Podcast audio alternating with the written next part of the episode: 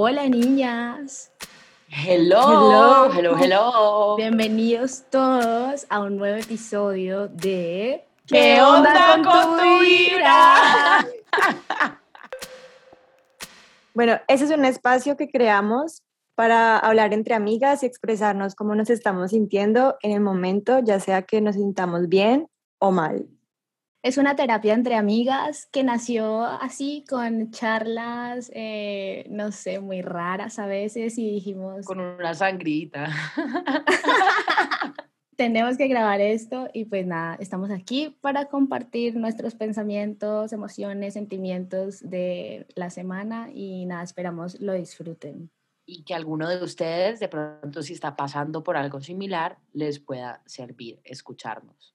¿Qué más, niñas? ¿Qué onda con su vibra? ¿Cómo se sienten? Full energy, baby. Creo que en eso definiría mi, mi semana, mi ánimo el día de hoy, como power. Me encanta. Feliz de estar acá con ustedes. Sí. Y hablar. Total, yo, yo como Valen también siento que ustedes me recargan a mí la energía un montón. Sabes, como que estos espacios de verdad son terapia para mí. O sea, así sea de hablar de otro tema, como de no estar tan inmersa en mis, en mis situaciones del día a día, el simple hecho de despejarnos y poder como compartir un ratico. Em, es terapéutico. Me hace sentir, es terapéutico, me hace sentir bien, me hace sentir feliz y me siento feliz de estar con ustedes. De hecho, siempre que terminamos un podcast, hay algo que reflexiono, o sea, como que, o hay algo que me queda, entonces me parece muy bonito como este espacio, porque hay cosas que yo aún sé, pero que necesito que sean reafirmadas tal vez por otras personas, por más que yo sé que deba hacer ciertas cosas, entonces como que siempre es muy bonito cuando se acaba esto y yo, wow, gracias, como que me siento... Lo necesitaba. Y siempre llega en el momento indicado es re loco, ¿no? Ajá, literal. Y yo valoro mucho el hecho de que seamos tres personas que nos encanta sentarnos, hablar y a grabarnos. Hablar mierda. Regocéntricas. Pero nos encanta, eso es como lo que me parece más. De hecho, eso fue lo que nos unió, ¿no? O sea, como este tipo de cosas, como que antes igual grabábamos videos para YouTube, las tres separadas, como que nos encanta la atención, nos encanta grabar, eh, o sea, lo este, que sea. Grabar, lo que sea, Ajá, entonces eso me gusta. A mí también. Pero bueno, em, el tema de hoy es un tema que, pues, siento que a todos nos ha tocado de alguna manera, sean hombres o mujeres, más que todas las mujeres en un país como Colombia. Em, eh, y es el abuso, el abuso sexual. Mm, ya sea que te griten por la calle, o que te haya pasado algo en la infancia o que te hayan discriminado por el hecho de ser mujer, ya es un abuso. Y siento que es un tema delicado, pero importante del que tenemos que hablar. Total, para poder, para poder sanar, porque hay muchos muchos de estos temas eh, preferimos no hablarnos, hablarlos por miedo a que la gente que va a pensar o pues independientemente de cuál sea tu situación, pero pues igual es importante exteriorizarlo. Y por miedo a ser vulnerable, ¿no? Es importante crear conversaciones acerca de esto para exponer y evidenciar las cosas que ya están pasando y que así dejen de pasar, porque si no las hablamos y las dejamos ahí en el cajón, como que no pasó nada, sería normalizarlas y normalizarlas sería hacerle un gran daño a nuestra sociedad. Así que por eso queremos hoy hablarlo, exponerlo. Maraca nos va a leer unas cifras que leímos en verdad asombrantes, eh, delicadas acerca del abuso hacia las mujeres. Y de hecho es algo que Ajá, bueno, podemos decir que sea impactante, para mí la verdad no lo es, ¿sabes? Como que siento que falta es conocimiento, para mí no, de hecho siento que falta es exposición, porque yo sé que esto pasa todo el día, a mí me pasa a diario, em, yo me siento abusada casi todos los días de mi vida. Todos los días, sí. Em, entonces para mí no es sorprendente estas cifras, sino que siento que no, no tienen como la exposición que debería y por eso para muchas personas es raro como, como enfrentar estas cifras que les voy a leer. Esto fue una encuesta que hicieron en España, ni siquiera es de Colombia, porque siento que acá es peor. Sí. Em, y se la hicieron a 1.117.579 mujeres que aceptaron los resultados fueran expuestos. Voy a leer las cifras y también me gustaría hacerlo como tipo de pregunta rápida. Entonces, si a ustedes quieren compartir también alguna de estas experiencias que voy a leer acá, me, pues contesten si les ha pasado o no les ha pasado. Ok. ¿Ok? Entonces, al 18% de las mujeres las han intentado violar. Sí. Sí, total. Al 14% las han masturbado o penetrado mientras dormían. No. El 96% de agresores fueron hombres. La pareja sexual del 8% se retiró el preservativo sin consentimiento. No. El 20% pidió que pararan durante el sexo y su compañero no lo hizo. Sí. El 1,5% se les unieron más personas en la relación sexual sin que quisieran. Oh my God. Mm. no. Han denunciado solamente el 1% de las mujeres. El 15,7% han sido forzadas a tener sexo. Mm. No. El 53% no se lo han contado a nadie. Hmm. El 44,1% de violadores eran parejas o exparejas. El 44, niñas. o sea, Dios es mío, es demasiado alto. Demasiado. Solo el 5,9% de violadores eran desconocidos. Es muy loco porque literalmente los violadores están más cerca de lo que nosotros pensamos, ¿no? O sea, es una cifra muy alta. Siempre. El 45,1 ha visto a un desconocido masturbarse por la calle. Sí, qué horror. Sí. Al 66,1 las han tocado o besado en un espacio público sin su consentimiento. Sí. Sí. Al 96,5% las han piropeado o dicho cosas obscenas por la calle sin desearlo. Sí. Sí, horrible. El 18,17% de mujeres blancas han sufrido agresiones sexuales en su infancia. El 29,6% de mujeres en condición de racialización han sufrido agresiones sexuales en su infancia. Cada cuatro días un hombre asesina a una mujer. Cada cuatro horas un hombre viola a una mujer. Dios. Esos son los datos de la encuesta y son números que siguen subiendo y son cosas que pasan a diario. O sea, de verdad que para buscar este tipo de, abusos no tenemos que ver mucho más allá. De hecho, en nuestras propias familias estoy segura que a la mayoría de mujeres que yo conozco han sentido que han abusado de ellas de alguna u otra manera, ¿saben? O sea, hasta en las canciones hay respeto sexual, como que yo siento que muchas cosas de nuestro entorno y de nuestra sociedad igual incitan a que nosotras seamos sexualizadas. Total. Es muy difícil hablar de este tipo de experiencias porque es difícil, siento que primero la vulnerabilidad, la sexualidad también es complicada porque es un tema muy tabú y pues la siento que es difícil de hablarlo, ¿sabes? Como que em, acá no estamos igual ninguna obligada a contar las experiencias que han tenido, pero pues ajá, estamos también dispuestas a escucharnos y a compartir lo que nos sintamos cómodas, porque siento que en eso está como el valor de compartir esta información para que, como, como manera de, de sanación, como manera de solución también, porque entre más mujeres se unan y entre más mujeres sean capaces de hablar de lo que ha pasado, pues más podemos contribuir con el problema, ¿no? Total, hay que darle más exposición para terminar con esto y dejar de normalizarlo. ¿Han vivido algún tipo de abuso o, cono- o conocen de alguien que haya vivido un tipo de abuso? De todos, de todos los que leíste, yo creo que muchos, más de tres.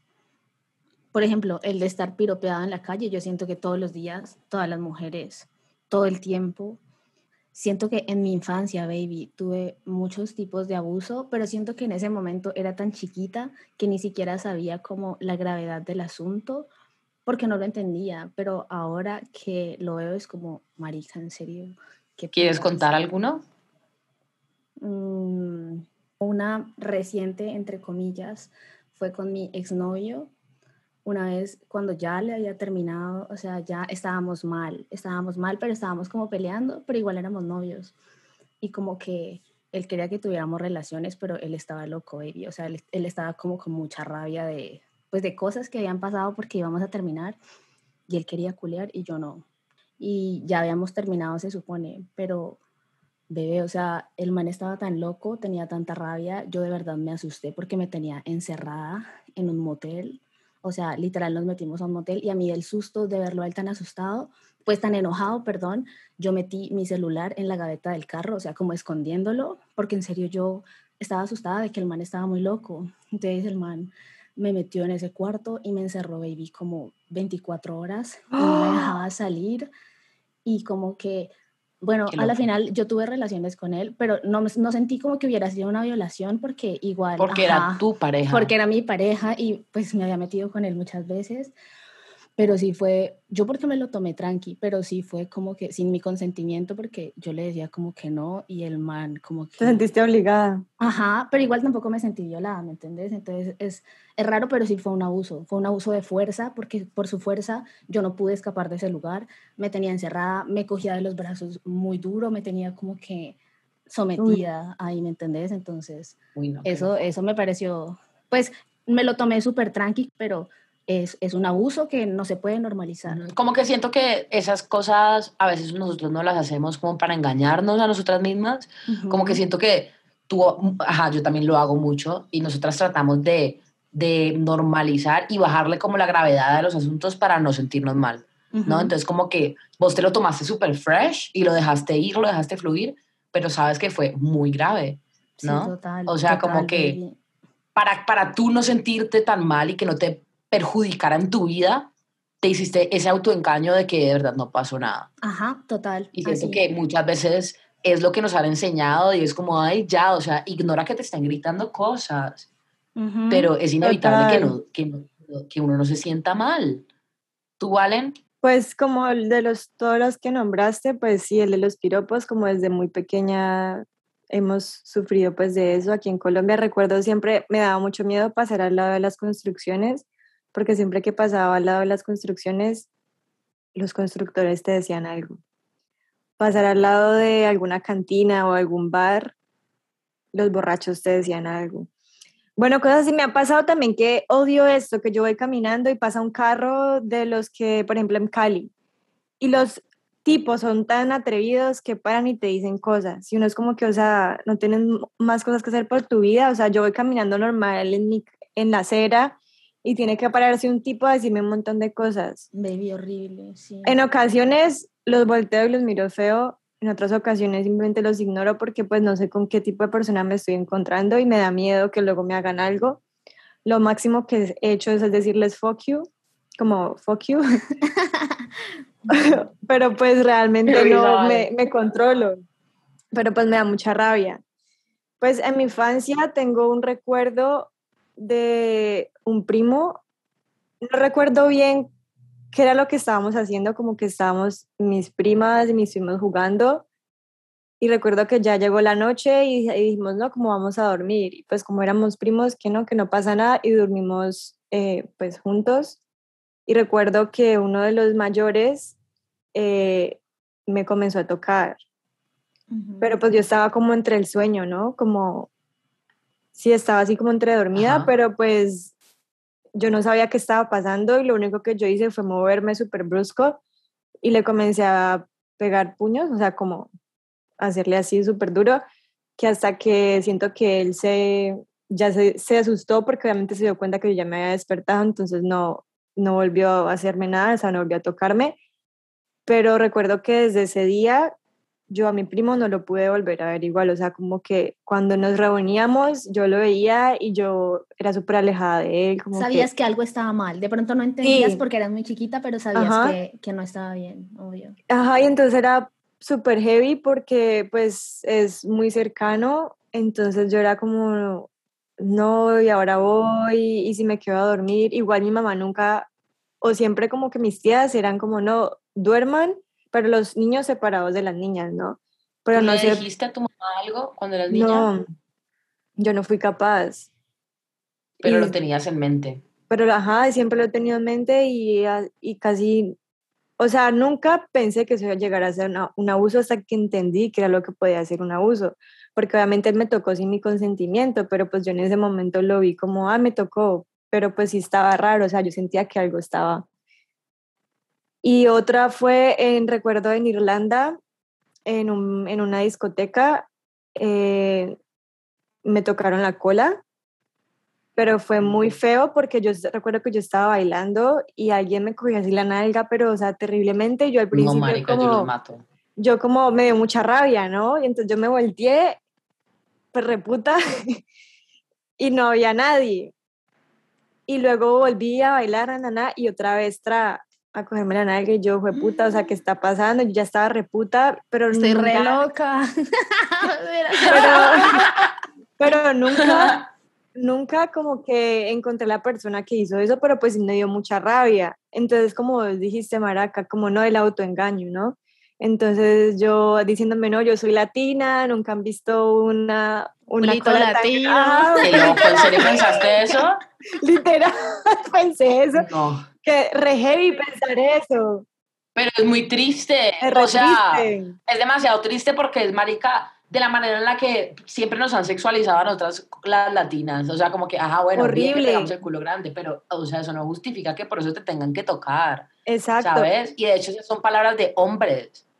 Y entonces como que es súper heavy, nomás lo que te digo, como, como uno se autoengaña. Ujú. Y segundo también allá yo me, otro cuando fui a Alemania, también súper sexualizada, recuerdo un hombre, re- no recuerdo su procedencia, creo que era uno por allá de la India, que allá dicen que no, me decían no, si se acercan ellos, ellos siempre están buscando a quién acercarse.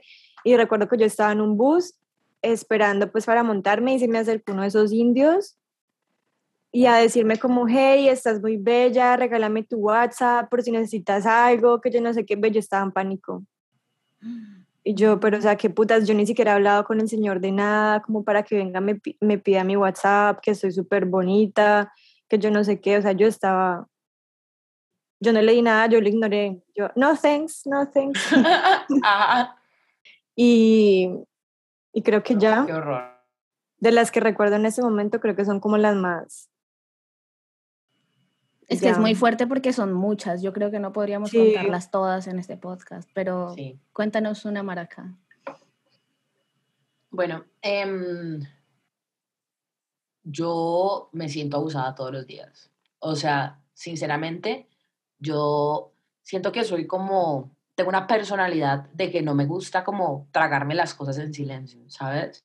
Soy muy reactiva, soy demasiado reactiva. Entonces, cada vez que salgo a la calle, a mí, yo he tenido muchos problemas porque eh, a mí todos los días me gritan, o sea, no sé si lo atraigo o qué putas porque estoy muy a la, a la defensiva, ¿sabes? Pero ni siquiera es que lo atraiga, si ves cómo cambian las cosas, es que son una mierda, o sea, es que son unos abusadores, de verdad, porque no debería pasar, o sea, yo podría, deber, podría, debería poder salir con la ropa que yo quisiera y que no me pasara nada. O sea, em, siempre, de hecho, una vez le pegué un traque a un hombre, yo les conté, y esa fue la vez en la que yo dije como, ves, es súper peligroso y de verdad tampoco puedo estar como en la actitud de, de, de hacer justicia, que me parece muy triste. Entonces yo estaba tomando con una amiga, una, nos fuimos a tomar unas margaritas a un centro comercial, o sea, estábamos en- dentro del centro comercial y cuando salimos, em, un hombre se me acercó, yo tenía una blusa escotada y me dijo como, uy, qué linda te ves con esa blusa, que las teticas, algo así.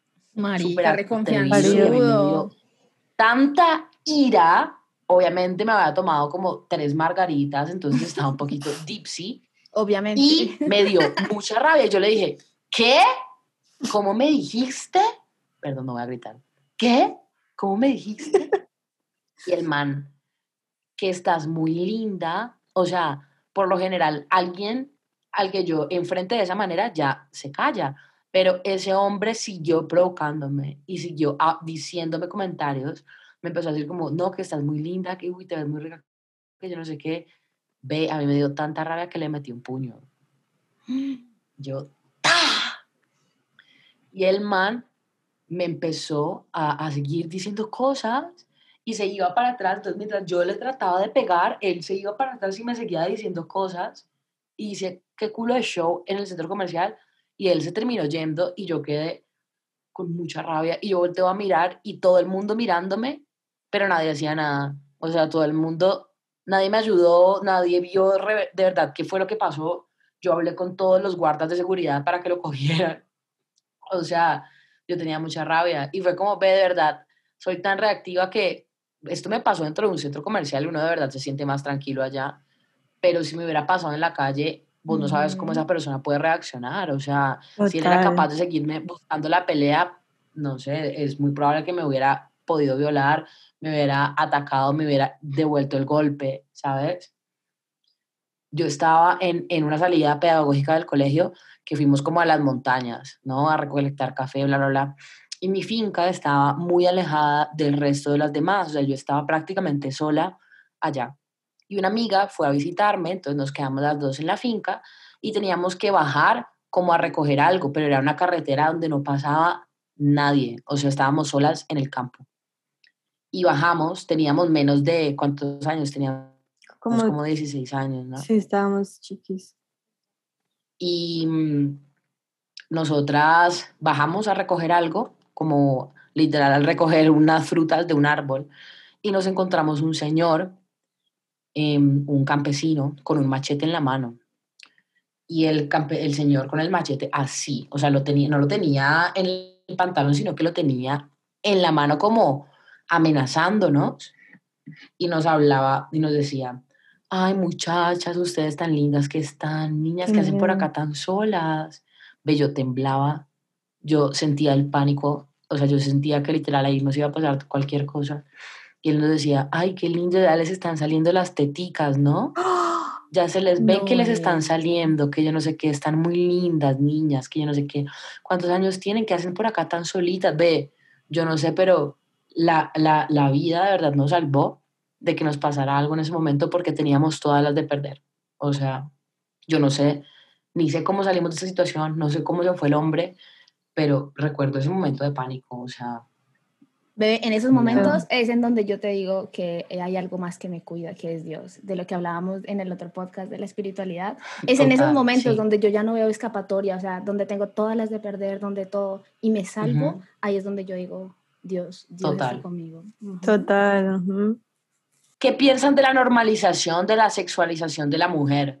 O sea, y de los abusos inconscientes, porque yo siento que porque hemos normalizado tanto la sexualidad en las canciones de reggaetón, en toda la publicidad, en todo nuestro entorno machista, a veces somos abusadas y ni siquiera sabemos que estamos siendo abusadas. O sea, ¿qué pasa? Digamos, un adolescente o yo cuando era adolescente, yo sentía que estaba bien verse sexy, o estaba bien que igual mis amigos me cogieran el culo, o estaba bien que me trataran de perra, o estaba bien que me trataran así de mal porque yo me dejaba que me trataban así, yo sentía que estaba bien, era cool, ¿sabes? Pero no es cool que te traten como perra y no es, y no es, no está bien, o sea, porque igualmente así ellos no lo estén haciendo a propósito y tú no creas que sea algo malo, estás dejando que, que, te sexualicen. Ves que mira que eso también viene mucho del heteropatriarcado que tenemos aquí en, hablando pues en Colombia, porque si ustedes saben, por ejemplo, hace años había una regla para las mujeres ser amas de casa. O sea, porque literalmente la mujer era la que tenía que hacer todo para el hombre. Tenía que, planchar la ropa, entonces si planchabas la ropa, eras una mujer buena, eras una buena ama de casa, tenías que saber cocinar, Sí, entonces como que yo siento que la sexualización también parte de ahí porque la, a la mujer nos han debilitado, nos han puesto como un objeto, entonces como el hombre tiene más palabra, más valor en nuestra sociedad, Entonces, si un hombre te trata de esa manera, pues como lo hemos normalizado, para nosotros está re bien porque el hombre lo dijo y porque lo que el hombre dice es lo que es. Baby, o sea, mira que a mí eso me parece muy loco lo que acabas de decir, porque a medida que he crecido, como que me he dado cuenta que el mundo funciona un poquito así, pero toda mi vida, en realidad, todo mi círculo han sido mujeres. Entonces yo he visto mujeres que trabajan, mujeres que no dependen de un hombre, mujeres que han hecho como todo ellas, ellas son las mujeres. Entonces como que nunca he tenido un, digamos, un icono un masculino que seguir. Entonces nunca pensé que el mundo funcionara así, pero cuando fui creciendo como que empecé a ver ya pues como familias, papá, mamá, tan, y ver cómo funcionaba todo y ver si cómo se mueve el mundo un poquito. Y, el mundo es tan machista. Y es, es, muy machista, es muy machista. Puede que no en todas las familias al mismo grado, pero igual es una sociedad machista y siento que las mujeres somos muchas veces machistas con nosotras mismas. Es que hay, hay tantas cosas que nosotras ni siquiera sabemos la historia de, lo, de dónde provienen. Y verdad, yo me siento un poquito inculta al respecto porque tampoco he investigado mucho como me gustaría pero igualmente hay muchas cosas que nosotras damos por sentadas en nuestra vida que son machistas.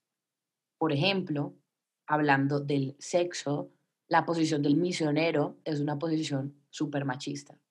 Y nosotras, pueda que lo quieran ver así o no, pero igualmente es solamente para darle placer al hombre porque él está en control total de la situación. ¿Qué te domina? ¿Sabes? El sexo, como nosotros lo conocemos, es súper machista. ¿Pero eso te parece mm, malo? Porque literalmente, no me parece malo, pero me parece que nosotros desconocemos de dónde provienen las cosas. Y esa, esa posición de misionero es una posición machista, no me acuerdo de dónde proviene exactamente, pero sé que se originó porque el hombre era el que tenía el control y ya. De la dominancia. De la dominancia de la situación. Cuando una mujer igualmente somos tan poderosas que podemos tener más de como cinco orgasmos al mismo tiempo y no solamente sentimos placer por el clítoris, sino por muchas partes de nuestro cuerpo. Nosotras, o sea, el sexo que experimentamos toda nuestra vida ha sido un sexo súper machista, igual porque igual tampoco les han enseñado a, a, a complacer a la mujer, siempre es complacer al hombre. Al hombre. Inconscientemente, o sea, si uno se pone a pensar, todas esas posiciones son machistas. Obvio. Y así como eso, hay muchas otras cosas que, que nosotras simplemente aceptamos, ¿sabes? Que nunca nos hemos como cuestionado de dónde provienen. Pero bueno, igualmente yo siento que cada uno, con, cada uno considera que está bien en su vida y que no, y qué cosas puede aceptar, pero tampoco puede aceptar las cosas que, por las que nos, nos, nos rige la sociedad. O sea, tampoco tenemos que aceptar un salario menos que el de un hombre. Tampoco tenemos que aceptar que alguien nos quite la palabra o que crea que tiene la razón.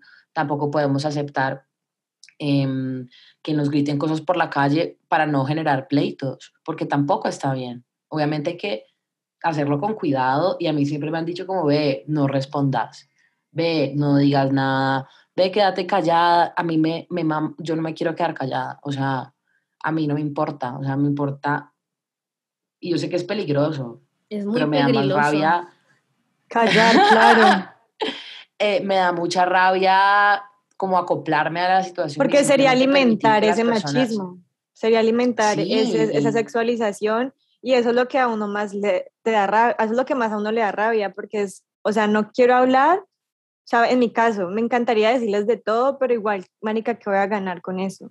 ¿Sí me entendés? Y no sabes con qué persona te estás topando. Es que también es eso, es un peligro también como que ponerte a pelear con alguien que no sabes quién es, no sabes de dónde viene. Y muchas veces las personas que hacen eso son personas que no tienen nada que perder. Pero por eso lo que estamos haciendo acá entre nosotras lo estamos hablando, lo estamos exteriorizando y creo que eso es como lo más importante de todo, porque es que ah, lo que decíamos, ¿cuántas personas nos han, han abusado? Vivimos abusos a diarios, pero no hablamos, se quedan ahí por miedo, pero pues si eso no se habla, pues va a seguir normalizado toda la vida porque entonces nunca se va a hacer nada al respecto. Entonces, ¿cómo deberíamos actuar ante los abusos? Uf, eso es re heavy. Es que a mí me da mucha rabia este, este tema porque yo creo que yo actuaría de cierta forma, pero cuando estoy en el momento, en general, o sea, bebé, como que me quedo en shock y no hago nada. Y me da mucha rabia porque como que da- entrar en ese shock, porque es como que después se me ocurren miles de cosas que pude haber dicho o haber hecho, pero en ese momento es como que me paralizo, bebé, y me da mucha rabia como... Mira, si a vos te van a violar, vos tenés que hacerte la que te, te vas a dejar. Te, vas a, te van a violar, bla, bla, bla, tú bueno, sí, bla, bla, bla, te estás tranquila hasta que se bajen el pantalón. Y ahí actúas, Le mordes el pito. le mordes el pito, se lo doblas, le pegas una patada y puedes escapar. Antes no. ¿Cuál se lo mordes? Le pegas una patada y ya, y te abriste ahí. ¡Qué asco, marica! Te No, voy a morder el arrancas, se lo arrancas. No, obvio, qué pa. puta. No, bebé. ¿Y si tiene un cuchillo? arranco que le sangre. Gas. si tiene un cuchillo, pero es que en ese momento ya es un momento muy vulnerable, o sea, cuando ya se baja el pantalón, ahí ya trin. Igual estamos hablando de, una, de algo muy hipotético. Pero como sociedad, ¿qué podemos hacer? Debe darle exposición a estos temas, no quedarnos calladas, hablar de lo que nosotras necesitamos, de lo que vivimos, de los abusos que vivimos a diario, unirnos entre todas las mujeres. Eso es lo que necesitamos hacer. Y yo también siento que cuando un amigo tuyo haga un, un comentario sexista o algo así como que se fuera de lugar, hacérselo saber de una manera bien, o sea, no como atacándolo, pero sí decirle como ve, tal vez esto que acabas de decir no es lo más correcto o algo así y le puedes dar como la justificación de por qué no está bien, porque yo sé que hay muchos hombres que actúan inconscientemente, porque es lo como al igual que nosotras hemos normalizado eso, ellos también lo han normalizado, o sea, no los estoy justificando porque hay historias de historias, pero pues sí como para invitarlos un poco más a que cambien ese chip de cómo han visto su vida, pues, Total. ajá. Y bueno, chicos, esperamos que les haya gustado el episodio de hoy. Recuerden que hablar de esto ayuda demasiado a cualquier persona que esté pasando por una situación así, que hablar de estos temas es una solución también para sanarnos a nosotras mismas y para ayudar a personas que probablemente necesiten ayuda en este momento. O sea, hay muchas redes de apoyo también que pueden encontrar en internet, o sea, hay muchas mujeres que nos unimos para ayudarnos a nosotras y pues tenemos que em, primero ser conscientes de que el mundo en el que vivimos es un mundo súper machista, que no es justo tampoco y tenemos que em, estar seguras, o sea, poner nuestra vida por encima de todo lo De demás. todo.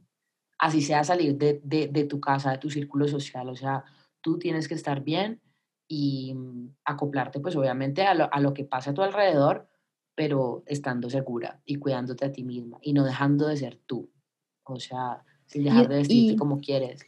Y un sentimiento de que siempre... Y un sentimiento que siempre se encuentra entre las víctimas es el de la vergüenza. Y es difícil de entender, pero en realidad siempre las personas que han sido víctimas sienten vergüenza cuando esto no tiene sentido porque tú eres la víctima y necesitas como hablarlo, darle exposición. No, no te quedes callada ni pienses que algo hiciste mal porque en realidad no es así y simplemente hablarlo podría ayudar demasiado. Total. Porque también hablarlo ayuda como a sanar y también en tus futuras relaciones, porque siento que esto te va- también te va a afectar mucho, por, pues porque te ha generado una herida y te va a hacer no confiar en ciertas personas, entonces como que exteriorizarlo es súper importante y por último, confíen en su intuición, si van en la calle y hay algo que les dicen no se vayan por ahí, no se vayan, confíen en lo que sienten. Total, totalmente. Bueno, y esto ha sido todo por hoy. Esperamos les haya gustado. No olviden seguirnos en arroba qué onda con tu vibra en Instagram. En YouTube también ya tenemos episodios, así que pueden buscarnos también como qué onda con tu vibra. Y nada, niñas, ustedes algo que quieran agregar. No, ya No. hasta un próximo episodio. No olviden compartirlo con las personas que más quieren y, y ya, hasta una próxima. Goodbye, goodbye. Goodbye.